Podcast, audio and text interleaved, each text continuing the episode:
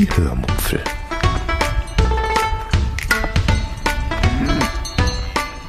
Aus dem Tagebuch einer Allgäuerin.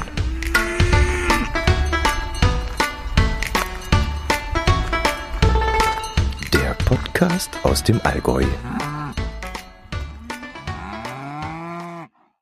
Hallo und herzlich willkommen zur 420. Episode der Hörmupfel mit Erscheinungstermin 6. Mai 2022. Heute erzähle ich euch von meinem Leuchtturm, von einem lieben Besuch und von der Bugavilea Selbsthilfegruppe. Außerdem gibt es Neues zum zukünftigen Inhalt unseres Gemüsehäuschens. Viel Spaß beim Hören. Nachdem die letzte Episode ziemlich länglich geworden ist, weil ich ja unser ganzes Ostergrillwochenende irgendwie unterbringen musste, werde ich mich heute hoffentlich kürzer halten können. Naja, mal sehen. Andererseits, ich muss das ja auch gar nicht mehr, weil ein paar von euch Verrückten nach der letzten Episode so lieb waren und mir nochmals reichlich auf Phonic Credits zukommen ließen, wofür ich mich an dieser Stelle nochmal ganz, ganz, ganz, ganz, ganz doll bedanken möchte. Aber jetzt ist auch genug. Jetzt reicht's dann für eine Weile. Ich denke mal, dass ich jetzt äh, vermutlich das ganze Jahr ohne Probleme durchkommen werde und auch die vermutlich etwas längeren, länglicheren Grillgarten-Urlaubsepisoden damit komplett abdecken kann. Und die kostenlosen zwei Stunden pro Monat, die habe ich ja dann trotzdem noch. Also dann äh, herzlichen Dank für die großzügigen Spenden von euch. Ähm, jetzt ähm, habe ich keine Uhr mehr im Rücken, die mich drückt und ich kann dann äh, ja ausführlich und länglich podcasten. Trotzdem fange ich jetzt äh, sofort gleich prontus subito avanti an und erzähle euch, was in der letzten Woche so passiert ist erzähle ich euch gleich mal vom Schönsten, was uns passiert ist. Wir hatten nämlich Besuch. Nach über zwei Jahren ziemlicher Zurückgezogenheit haben wir mal wieder Besuch von sehr lieben Freunden aus Gießen bekommen. Der Uli und die Sabine vom Radiomobil-Podcast waren in der Gegend unterwegs und hatten angefragt, ob wir vielleicht zu Hause seien. Sie würden uns gerne besuchen kommen. In solchen Fällen, wenn uns jemand besucht, gehen wir dann eigentlich immer gerne irgendwo zum Essen. Aber aufgrund dessen, dass unsere Terrasse noch rechtzeitig fertig geworden war, überlegten wir dann, äh, ob wir doch vielleicht doch lieber auf dieser grillen könnten. Da ist es gemütlich, wir sind dann unter uns und halten dann auch die Ansteckungsgefahr niedrig. Doch da meinte dann mein Herz allerliebster, dass das Ende April im Allgäu vielleicht doch eher so eine suboptimale Idee wäre. Da wird's abends nämlich ziemlich schnell, ziemlich zapfig kalt. Und da brauchen wir uns dann abends nicht draußen hinzusetzen und zu grillen. Also stand dann kurzfristig doch wieder eine Allgäuer Gaststätte mit, ja, mit Käsespatzenessen oder mit Wurstsalat oder Schweinshaxe oder so auf dem Plan. Bis mir dann aber einfiel, ich könnte doch auch eine schöne Allgäuer Brotzeit vorbereiten. Das geht schnell und es ist lecker und vielleicht würde das den beiden auch gefallen.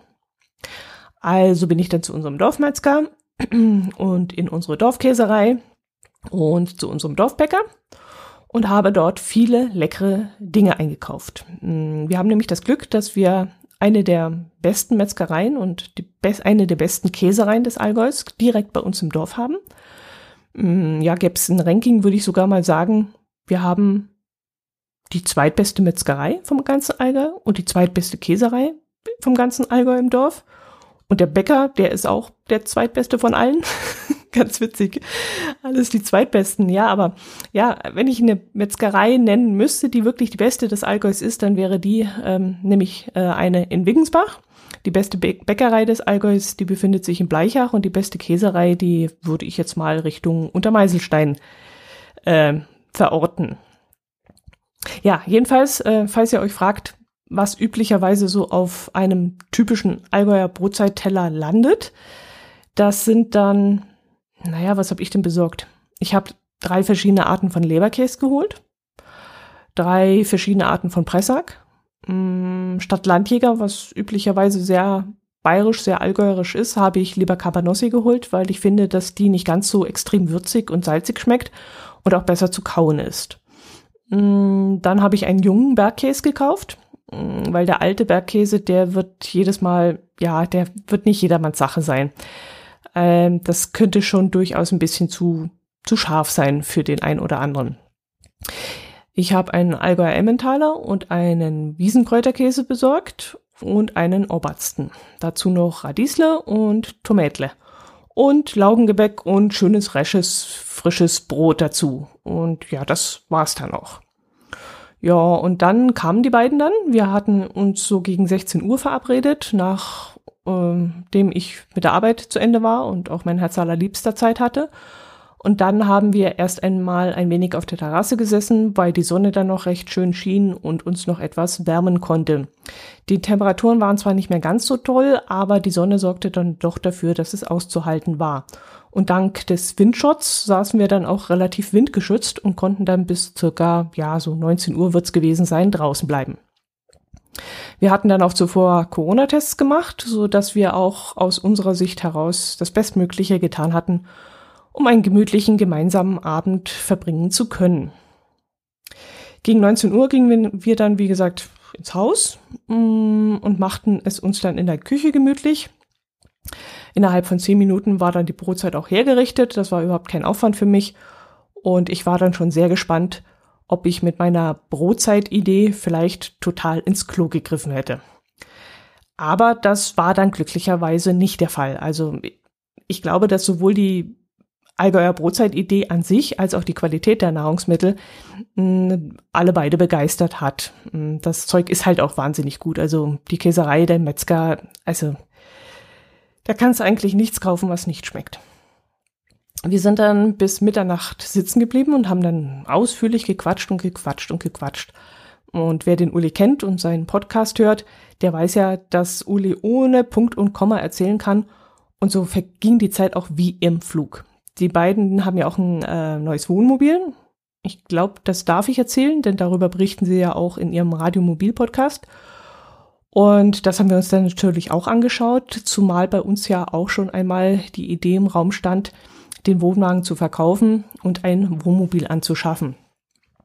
Ich war dann allerdings wirklich sehr erstaunt, wie unterschiedlich diese Kastenwagen untereinander trotzdem sein können also äh, da denkt man immer, dass sie grundsätzlich alle irgendwie gleich aussehen müssen.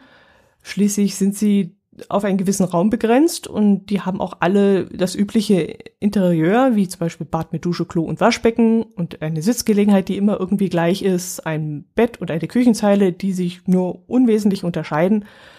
Aber dann steigt man mal in so ein Fahrzeug rein und denkt sich, na nu, das ist ja völlig anders als alles, was man bis dahin gesehen hat. Also so ein Fahrzeugausbau, das, der wirkt auch völlig anders als jetzt, keine Ahnung, der nächste. Obwohl es immer irgendwie die gleichen Fahrzeuge sind und irgendwie die gleiche Raumaufteilung.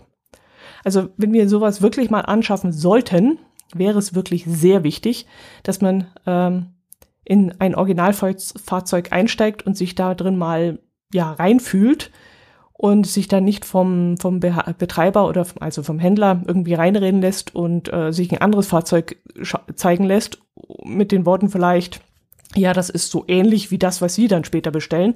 Nee, nee, man muss wirklich in ein Fahrzeug einsteigen, das eins zu eins dem entspricht, was man später bekommt, weil da kann eine ganz kleine Kleinigkeit, irgendwie wie eine Farbnuance der Schränke oder keine Ahnung, äh, irgendeine andere Aufteilung oder irgendwas kann schon mal völlig anders wirken. Das muss man einfach erfühlen, wenn man da in so ein Auto reingeht.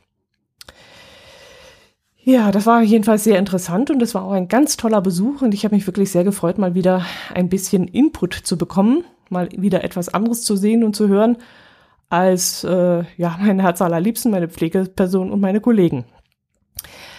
Ähm, ja, aber es geht ja jetzt auf den Sommer zu und ich habe ja auch bald wieder Alleinurlaub, wo ich dann wegfahren werde, hoffentlich. Und auch mal wieder etwas anderes sehen werde. Und da freue ich mich jetzt auch schon sehr drauf.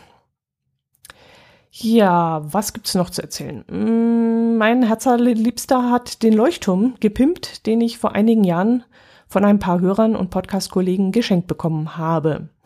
Der stand ja bis vor kurzem bei uns im Wohnzimmer und ich hatte euch ja schon erzählt, dass der jetzt für den Außenbereich umgebaut werden soll. Äh, ich hatte zu diesem Leuchtturm eine Solarlampe bekommen, die mein Herz allerliebster nun komplett auseinandergebaut hat, auch teilweise auseinandergesägt hat und danach wieder passgenau in den Leuchtturm hineinmontiert hat. Außerdem hat er eine sicherere Standplattform gebaut, ähm, dieser Leuchtturm, der hat unten drei so Querstreben äh, und daran soll man ihn irgendwie festbohren in den Boden oder irgendwie so, aber das funktioniert bei uns nicht, weil äh, wir einen Gullideckel mitten im Blumenbeet haben und auf diesen Gullideckel soll eben dieser Leuchtturm zu stehen kommen, damit er diesen Gullideckel, den hässlichen, ein bisschen abdeckt. Ja, und damit dieser 1 Meter 20 ist er, glaube ich, hohe Turm nicht umkippt bei Wind und Wetter oder eventuell auch geklaut wird, hat mein Herz allerliebster jetzt da eine Konstruktion, eine Unterkonstruktion gebaut, die das Ganze vermeiden soll.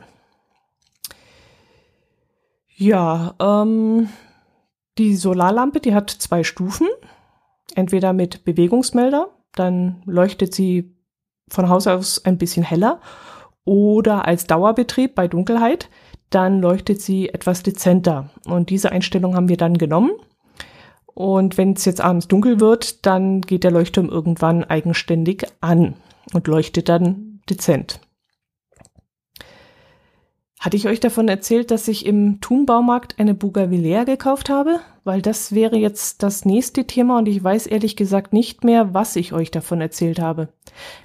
Ich glaube, davon hatte ich nur in meinem Hörmupfel-Telegram-Kanal geschrieben. Also, ähm, Thum hatte in seinem Prospekt eine Bougainvillea zu einem recht günstigen Preis angeboten. Es da, gab da wohl kleine rankende Pflanzen und etwas größere stämmige hohe Pflanzen. Wir haben uns dann für die günstigere Variante entschieden, nämlich den kleinen rankenden Pflanzen. Ich glaube, sie hat knapp sieben Euro gekostet. Was die anderen gekostet hätten, weiß ich nicht mehr. Waren das 19 Euro, waren das 29? Ich weiß es wirklich nicht mehr. Aber so als Anfänger dachte ich mir, reicht die günstige Variante.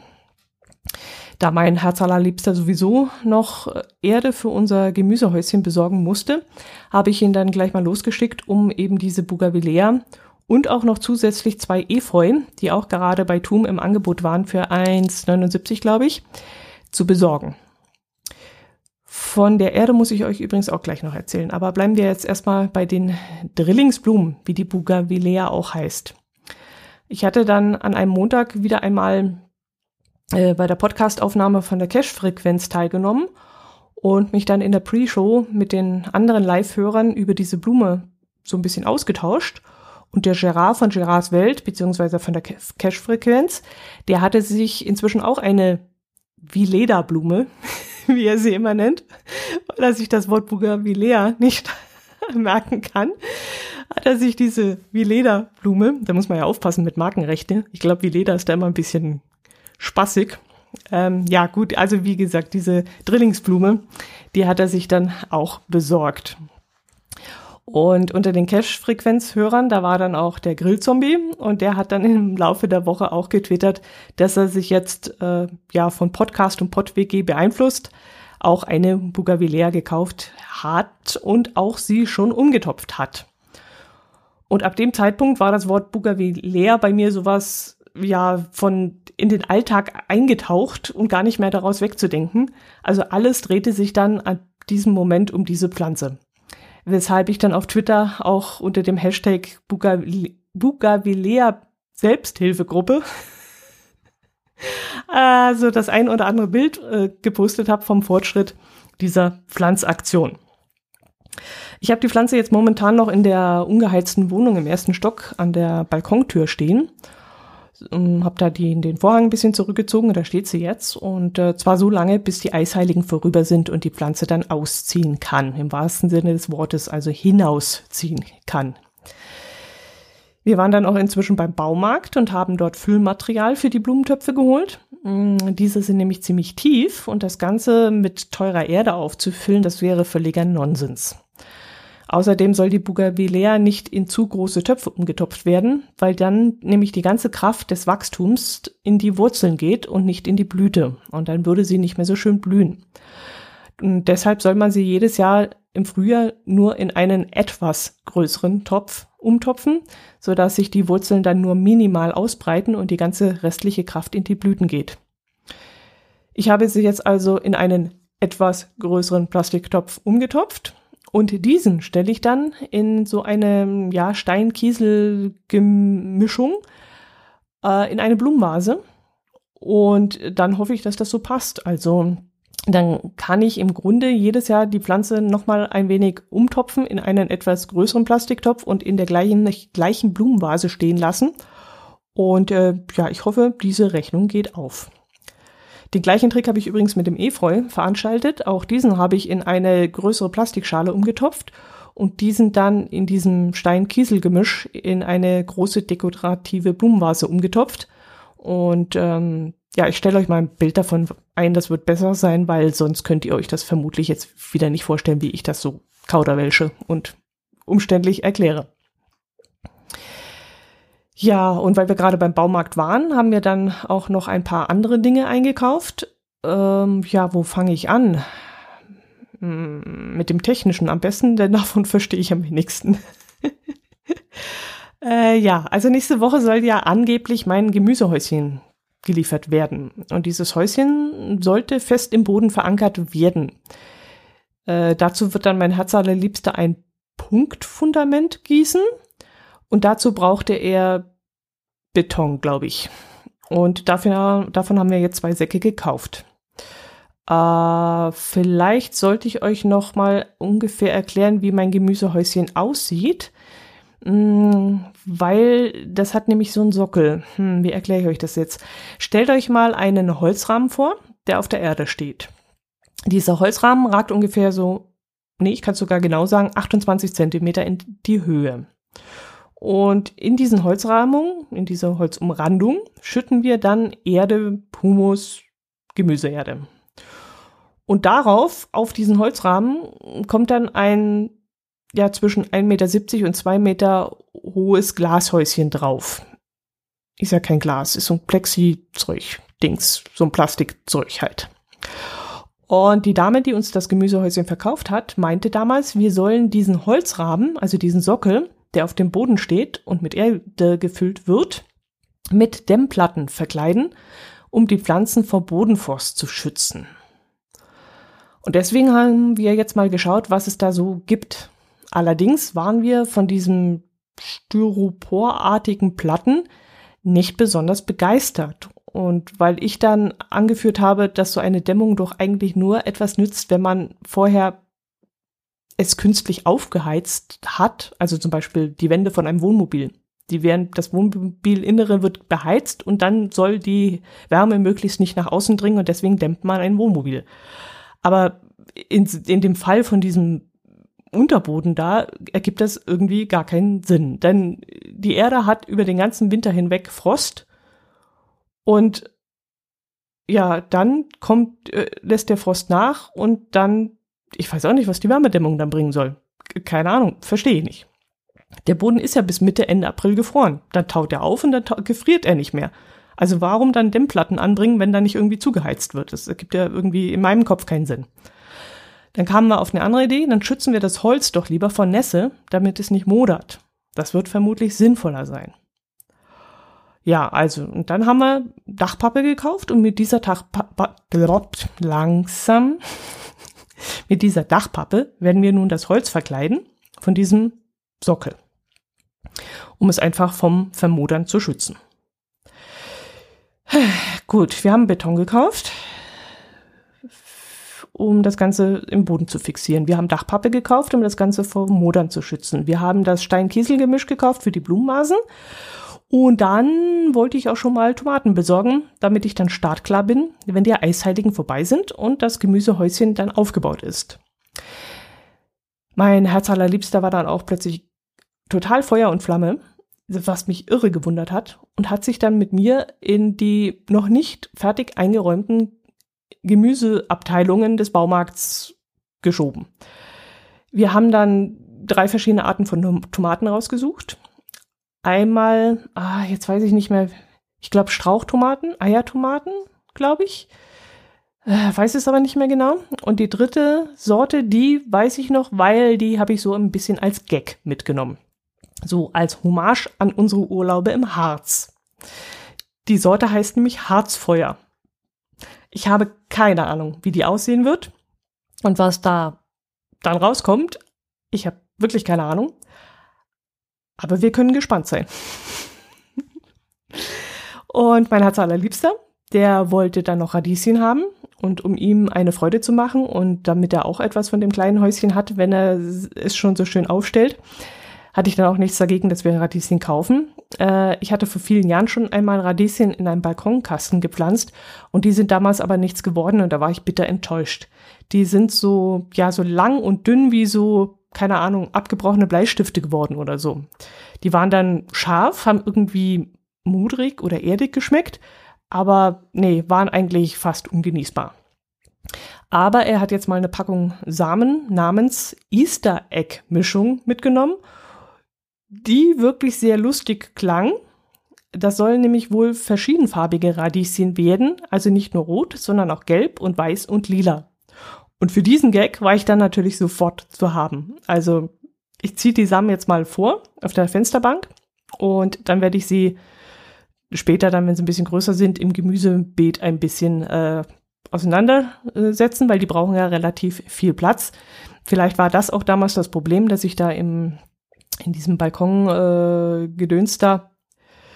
in diesen länglichen Schalen, dass die dafür zu wenig Platz hatten und deswegen nicht größer geworden sind. Ich weiß es nicht, aber vielleicht gelingt es uns ja diesmal, die groß zu kriegen. Ich werde sie dann äh, im gewissen Abstand, vielleicht von anderthalb Wochen oder so, einpflanzen und damit sie dann unterschiedlich groß sind und man über das ganze Jahr hinweg oder über den ganzen Sommer hinweg davon etwas hat und hier und da mal davon schneiden kann. Ich habe mir dann noch Kräuter mitgenommen und auch da habe ich mich dann ein wenig von dem Spaß und auch von meinem Podcast leiden lassen, leiten lassen. Denn die Kräuter, die haben indirekt, nee, sogar direkt mit einer Episode dieses Podcasts zu tun. Erinnert ihr euch vielleicht an die Episode 278 mit dem Titel Frankfurter Grisos Richtung Marburg? Ja, und jetzt könnt ihr euch zusammenreimen, welche Kräutermischung ich jetzt da gekauft habe. Genau, die Kräutermischung grüne Soße Mix. Ach je. Ich hatte mich ja damals beschwert, dass bei uns diese Kräuter nicht fertig zusammengestellt in einem Büschel zu bekommen sind. Also ich hätte dann wirklich auseinanderklären müssen, da hier dieses Bosch oder wie, nee, wie heißt denn das? Weiß ich jetzt nicht. Die ganzen einzelnen äh, Dinger hätte ich besorgen müssen und eins gibt's bei uns auch schon gar nicht davon und so. Und jetzt habe ich diese Samenmischung gefunden und dann werde ich es halt auf diesem Weg probieren, sowas mal selbst herzuzüchten. Und wenn die Kräuter dann erfolgreich gewachsen sind, dann mache ich daraus eine leckere Soße zum Grillfleisch, wenn wir dann auf der Terrasse grillen. Also lieber Christian, du merkst, dein Wunsch ist mir Befehl. Du hast mich influenced, dass ich doch ein paar Kräuter anbauen soll. Und ähm, umgekehrt habe ich jetzt die Resi influenced. Äh, das hat sie jetzt davon. Wie ihr mir, so ich euch. Bah. ja, mh, mm, ja, als wir da so in der Gemüseabteilung standen, äh, musste ich mich echt ausbremsen. Ich hätte am liebsten alles aufgekauft. Ich hätte am liebsten Paprika und Chili und Auberginen und was weiß ich noch alles gekauft. Aber so groß ist mein Gemüsehäuschen ja gar nicht. Das ist ja, das ist ja fast gar nichts. Aber nächstes Jahr werde ich vielleicht mal ex etwas Exotisches probieren. Also bei Paprika hätte ich tatsächlich beinahe zugegriffen, weil es mich einfach gereizt hätte, das mal zu probieren. Es scheint ja auch nicht ganz einfach zu sein, Paprika wachsen zu lassen in unseren Breitengraden.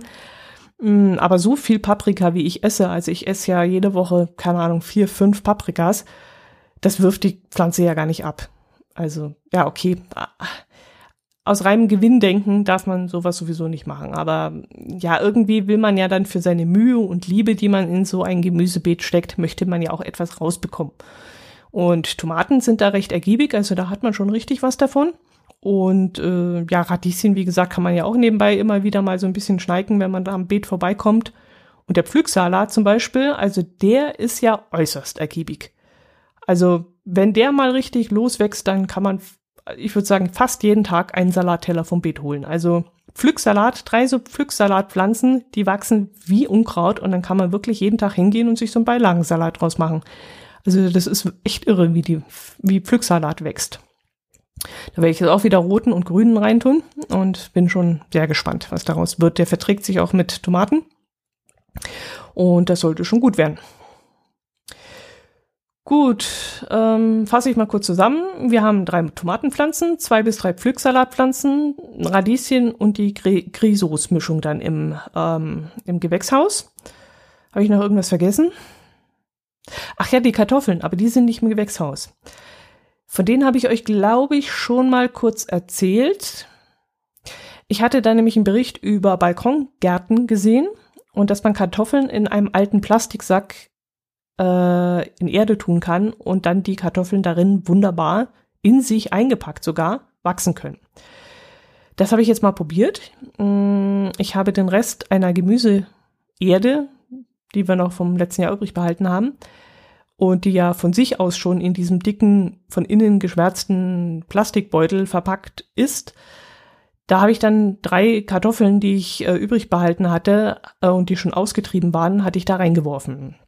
Und jetzt schaue ich einfach mal, ob das funktioniert und wirklich etwas aus dieser Tüte heraus wächst und dann dementsprechend im Spätsommer dann Kartoffeln in dieser Tüte liegen.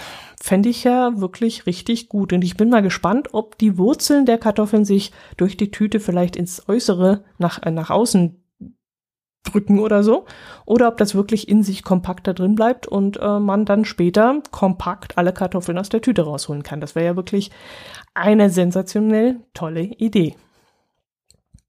Apropos Erde, wir haben hier, das wollte ich euch ja auch noch erzählen, eine Kompostanlage, zu der man seinen Grünschnitt bringen kann.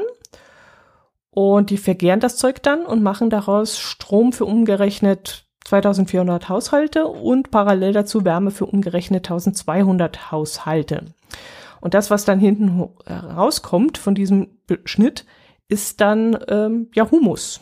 Und der wird dann in größeren Mengen verkauft, beziehungsweise sogar kostenlos an Kleinhaushalte abgegeben. Das heißt, in haushaltsüblichen Mengen kann man da hingehen und sich da eimerweise abholen. Das Zeug ist dann allerdings relativ luftig, ziemlich locker und leicht. Mm, also es eignet sich eigentlich nur zur Auflockerung von normaler Erde oder von normalem Humus.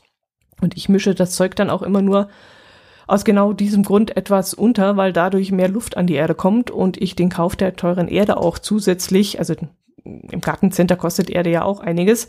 Das scheue ich dann immer und damit strecke ich dann eben immer die teure Erde mit diesem kostenlosen Kompost aus der Vergärungsanlage. Und gerade jetzt für mein Gemüsehäuschen, für dieses riesige Rechteck da, ist das ganz praktisch, wenn ich da noch ein bisschen untermischen kann und das Ganze dann, ja, den Gelbbeutel ein bisschen entlastet. Ja, das war's vom Gärtnern. Äh, gegrillt haben wir die letzten zwei Wochenenden nicht. Hm, Zeit, um neue Rezepte rauszusuchen, hatte ich leider auch nicht. Ach doch, doch, doch, doch, doch.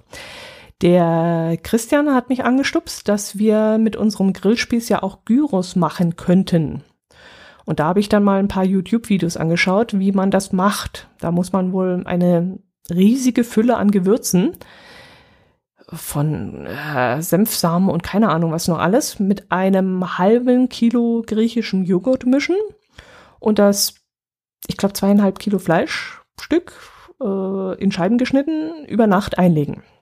Dann wird das Fleisch auf den Spieß geschoben und durch den Heckbrenner gegrillt.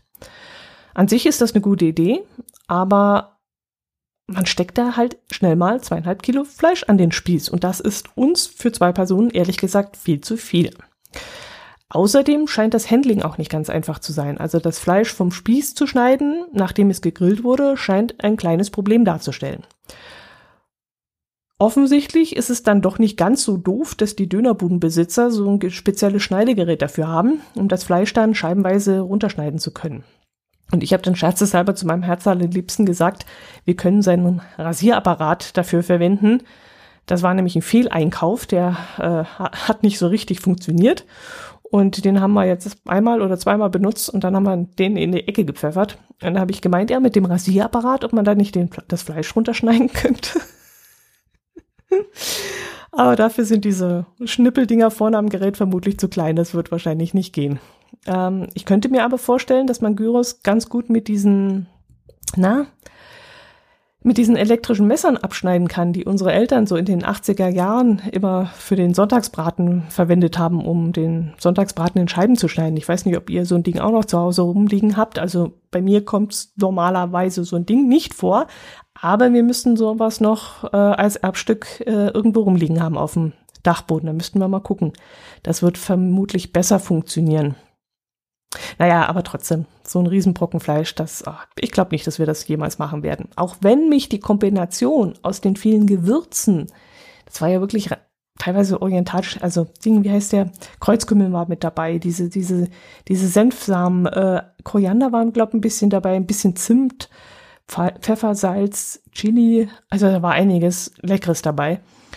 Und äh, dann dieser Joghurt, die Kombination aus den Gewürzen und dem Joghurt, das, oh, das klang schon richtig gut. Oh, ja gut. Naja, vielleicht irgendwann mal, wenn wir Freunde einladen zum Grillen, dann probieren wir das mal aus. ja, das soll es gewesen sein. Dann wünsche ich euch ein schönes Wochenende, eine schöne Woche. Mal gucken, was haben wir, wie viele Minuten haben wir? Jetzt bin ich übers Pensum gekommen. Knapp über 30. Hat sich doch gelohnt. Also gut, macht es gut. Ich wünsche euch was, bleibt gesund, meldet euch, ich freue mich über jede Rückmeldung. Servus.